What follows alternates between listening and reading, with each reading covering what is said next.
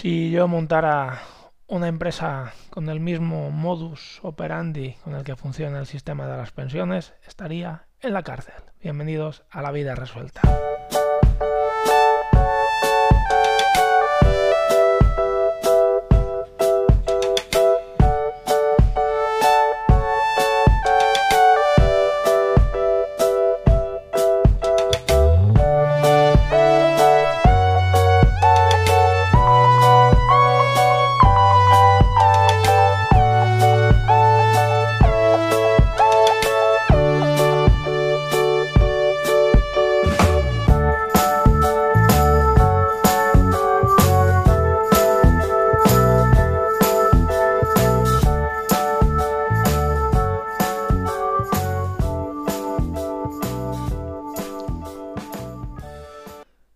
Esquema Ponzi es una operación fraudulenta de inversión que implica abonar a los inversores actuales los intereses obtenidos del dinero de nuevos inversores y no de la generación de ganancias genuinas. Es un esquema piramidal en el cual la única manera de repartir beneficios requiere que los participantes recomienden y capten, refieran, a más clientes con el objetivo de que los nuevos participantes produzcan beneficios a los participantes primarios. bienvenidos a este capítulo número 69, bienvenidos un día más a la vida resuelta, bienvenidos un día más a la educación financiera que no nos ha enseñado nadie y que a través de libros, a través de conferencias y a través de experiencias personales hemos recopilado para compartir y hacer esta labor eh, para que al final eh, nosotros mismos seamos los que salgamos de estos problemas. Bien, dicho esto, eh, hemos arrancado y hemos arrancado muy fuerte con el sistema de pensiones y en este caso con un esquema Ponzi. lo decía al inicio. En este país la venta piramidal, y esto lo recoge el BOE, está, está prohibida a la venta piramidal o montar una empresa con un sistema piramidal significa que los beneficios obtenidos por la empresa eh, mm, derivan de que vayan entrando nuevos miembros a la empresa con sus aportaciones y no de las ventas que hace esa empresa. Esto es sencillo de entender y está prohibido en España. De hecho, lo, lo, eh, prohíbe, lo prohíbe el BOE en la ley de de competencia desleal, ¿vale? De hecho, si uno se lo, se lo, se lo es el artículo 24, ¿vale? Se considera desleal por engañoso en cualquier circunstancia crear, dirigir o promocionar un plan de venta piramidal en el que el consumidor o usuario realiza una contraprestación a cambio de la oportunidad de recibir una compensación derivada fundamentalmente de la entrada de otros consumidores o usuarios en el plan y no de la venta o suministro de bienes y servicios. Bien, ¿Qué pasa? Pues que las pensiones funcionan exactamente igual, porque los beneficios que tú vas a cobrar en el futuro no derivan de nada más que la eh, de, la existencia de nuevos eh, usuarios dentro de este plan. Por tanto, bien, varias, varias indicaciones con todo esto. Em, insisto, insisto muchísimo en la parte del ahorro. Yo entiendo que no mola, que mola más gastarse el dinero en algo que nos gusta. Eh, yo entiendo que pues, eh, hay unas necesidades de consumo. Yo entiendo lo que quieras, lo entiendo perfectamente. Y yo soy el primero que me gusta eh, gastarme el dinero en cosas que me gustan. Sin embargo, sin embargo, hay un futuro, ¿vale? Lo comentaba el otro día, que nosotros pensamos en el futuro, eh, nos hacen pensar en nosotros en el futuro y nos viene la imagen de un extraño y por tanto por ese extraño no vamos a luchar. De acuerdo. Sin embargo, sin embargo, si estamos aquí trabajando duramente para anunciar a la gente que por favor que ahorre, que ahorre, que ahorre, que ahorre y que ahorre, es por algo. Porque si no, el problema en el futuro lo vamos a tener todos. ¿vale? No, es que no ahorra el vecino, ya se, arreglará. No, no, no. Es que si no ahorra el vecino, yo también voy a tener problemas. ¿eh? Así como está montado pues, el, el, sistema de mercado. Entonces, por esto también hay que, hay que trabajar y hay que preocuparse un poco por los demás para defenderse a uno mismo. Vale. Entonces, entonces, eh, ¿qué pasa? Que si no ahorramos, lo que va a haber de pensiones no va a bastar absolutamente para nada. Estos capítulos, ya tengo uno, me parece que era el 2, que decía no me jubilaría, ya hacen referencia a esta parte de las pensiones y a esta parte de que no va a haber dinero, ¿vale?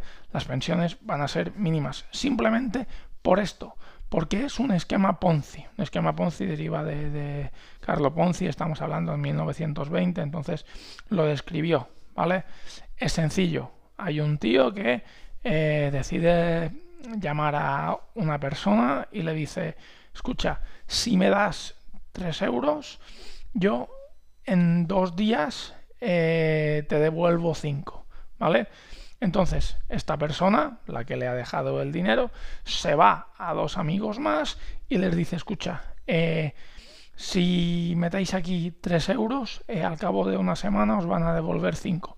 Entonces llegan estas dos personas, le dan cada uno sus 3 euros a la persona que, empezó todo, todo este proyecto y el primero de todos que ha ido a poner dinero, como han venido dos más y han aportado su dinero, recibe sus 5 euros. Puso 3, recibe 5 porque han llegado después dos personas que han puesto 3 cada uno y por tanto pues ya tenían 6. Entonces, claro, ¿qué hacen estos dos que les ha ido, que, que, que, que han oído y que le ha ido también a su amigo? Pues llamar cada uno de estos a dos más, a tres más, creándose así una pirámide. Cuando estos dos van a cobrar, como han traído cuatro o cinco más, pues eh, pueden cobrar porque esta gente pues habrá aportado cada uno sus 3 euros. Y así sucesivamente. Bien, ¿hasta cuándo va a durar la broma? Bueno, pues hasta que colapse el sistema y el sistema va a colapsar el día que pues la gente pare pare de pare de entrar así de así de sencillo el día que no entre nadie más en el sistema esa persona no va a tener con qué pagar el dinero. Bien, esto está pasando en las pensiones. Eh, hay una inversión de la pirámide poblacional. En este caso, se van a jubilar los de los años 50, años 60. Eh, gente con una pues media de, eh, de hijos por familia de 4, 5 hijos en cambio, eh, vamos a quedar para sostener a estos cuatro o cinco hijos por familia que se van a jubilar, aquellos que somos uno o dos por familia. Entonces, no se aguanta por ningún lado, no tiene, no tiene sentido. A esto se le suma el incremento de la esperanza de vida. Pues si tú antes a una persona, desde que se jubilaba, la tenías que mantener 10 años, pues bueno, más o menos. Pero es que ahora la tienes que mantener 20 em, años. Pues se jubilan con 60 y... Bueno, van a ser 67, pero eh, hasta los 87, 80 y pico eh, están ahí. O sea, y con, y con salud. O sea que mm, hay, hay este problema. Bien, ¿cómo funciona actualmente y en qué me baso en decir que no va a haber eh, sistema de, de, de pensiones? Bueno, primero en esto, ¿vale? En esto que ya de por sí es, inevitable, ¿vale? Pero luego, además, si uno recoge la ley y la pilla por su mano, em, dice que actualmente se aplica un, lo que se llama un factor de sostenibilidad a las pensiones. ¿Qué es un factor de sostenibilidad? Bueno, simplemente que las pensiones se van reduciendo, esto se aplica desde el año 2019, se aplica este factor de sostenibilidad y las pensiones se van reduciendo eh, de manera proporcional así como se va incrementando la esperanza de vida. ¿Vale? Entonces, más o menos es un coeficiente, pero a grandes rasgos es por cada año que se incrementa la esperanza de vida, la pensión a percibir disminuye un 1%. ¿Vale? Eh, yo, creo que, yo creo que se entiende perfectamente. Entonces, claro, sumamos inversión de la pirámide. ¿Vale? Se ha parado de entrar gente y de hecho, pues la natalidad tampoco es que tenga pinta de despegar y más, y más en, la situación en la, que, en la que estamos. La esperanza de vida se incrementa. Eh, claro, si se incrementa la esperanza de vida, ponen este coeficiente de sostenibilidad. Entonces, se reduce el dinero que nosotros vamos a percibir. Bien, desde este punto de vista, actualmente, pues eh, más o menos la gente va, va, va, va viviendo, claro. El que le pagan más le pagan aproximadamente 2.000 euros porque los límites de cotización a la seguridad social están topados, es decir, aunque tú cobraras por tu empresa 10.000 euros, no cotizas por 10.000 euros, cotizas por 4.070 o algo así, que es el límite que una persona puede cotizar. O sea, cobres 4.200 o 20.000, tú, no vas a tú no vas a pasar de cotizar por por 4100. Pero claro, eh, evidentemente esto es una estrategia que, van a usar para intentar sostenibilizar esto. ¿Qué estrategia? Bueno, pues incrementar estos límites de, de cotización, ¿vale? Para que la gente pueda aportar más y aportar más, pero mantenerte en el futuro eh, las mismas retribuciones que, que ahora o con una base inferior. Por tanto, nosotros seguiríamos aportando más, a la empresa le costaría mucho más poder eh, pagar trabajadores, porque al final la empresa se hace cargo de una gran parte de la seguridad social de estos trabajadores, por tanto, si eh, ahora pues cuesta un dinero, pues mm, súmale más, entonces van a decir, cuidado, y sin embargo lo que va a percibir el trabajador va a ser lo mismo. Esta es, esta es una parte de, de la solución pero es que poco más, poco más hay por hacer. Eh, comentaba que no hay esta entrada de nuevas personas. Bueno, explico un poco cómo está el tema. Para que funcione el sistema de las pensiones, eh, por cada trabajador que tiene que estar en funcionamiento, eh, perdón, por cada trabajador que tiene que estar retirado, tiene que haber en funcionamiento 1,73. Es decir, esto es sostenible si hay una persona trabajando y una 73 trabajando. Aunque esto es aguantarlo con, con, pinzas y sobre un hilo de tender, ¿vale? O sea, para que fuera bien la cosa, iría bien con mm, dos trabajando y uno jubilado. Ese ratio, pues yo creo que sí quedaría para una sostenibilidad. Vale. En 2017, en 2017 se cerró con 2,23. 2,23 eh, personas trabajando por cada jubilado. Vale, bueno, ah, pues tú has dicho que con dos se tiraba para adelante. Cuidado, esta ratio viene en descenso, o sea, viene, viene para abajo. Entonces, eh, ¿qué estimaciones hay? Si esto va para abajo, bueno, pues se estima que en el año 2050 habrá 76 jubilados por cada 100 personas que estén trabajando. Es decir, que nos lleva a una, a una ratio de 1,31. O sea, por cada uno que esté jubilado lo vamos a pagar 1,31. Eh, lo siento, pero no, no basta, ¿vale? No basta y no va a bastar. Entonces, soluciones a todo esto, después de hablar aquí del planteamiento del problema. Bueno, soluciones por parte del Estado para mirar de arreglar esto. Bueno, las he comentado. El coeficiente de sostenibilidad, que es reducir un 1% a medida que se va incrementando un año la esperanza de vida, lo cual cobraremos menos.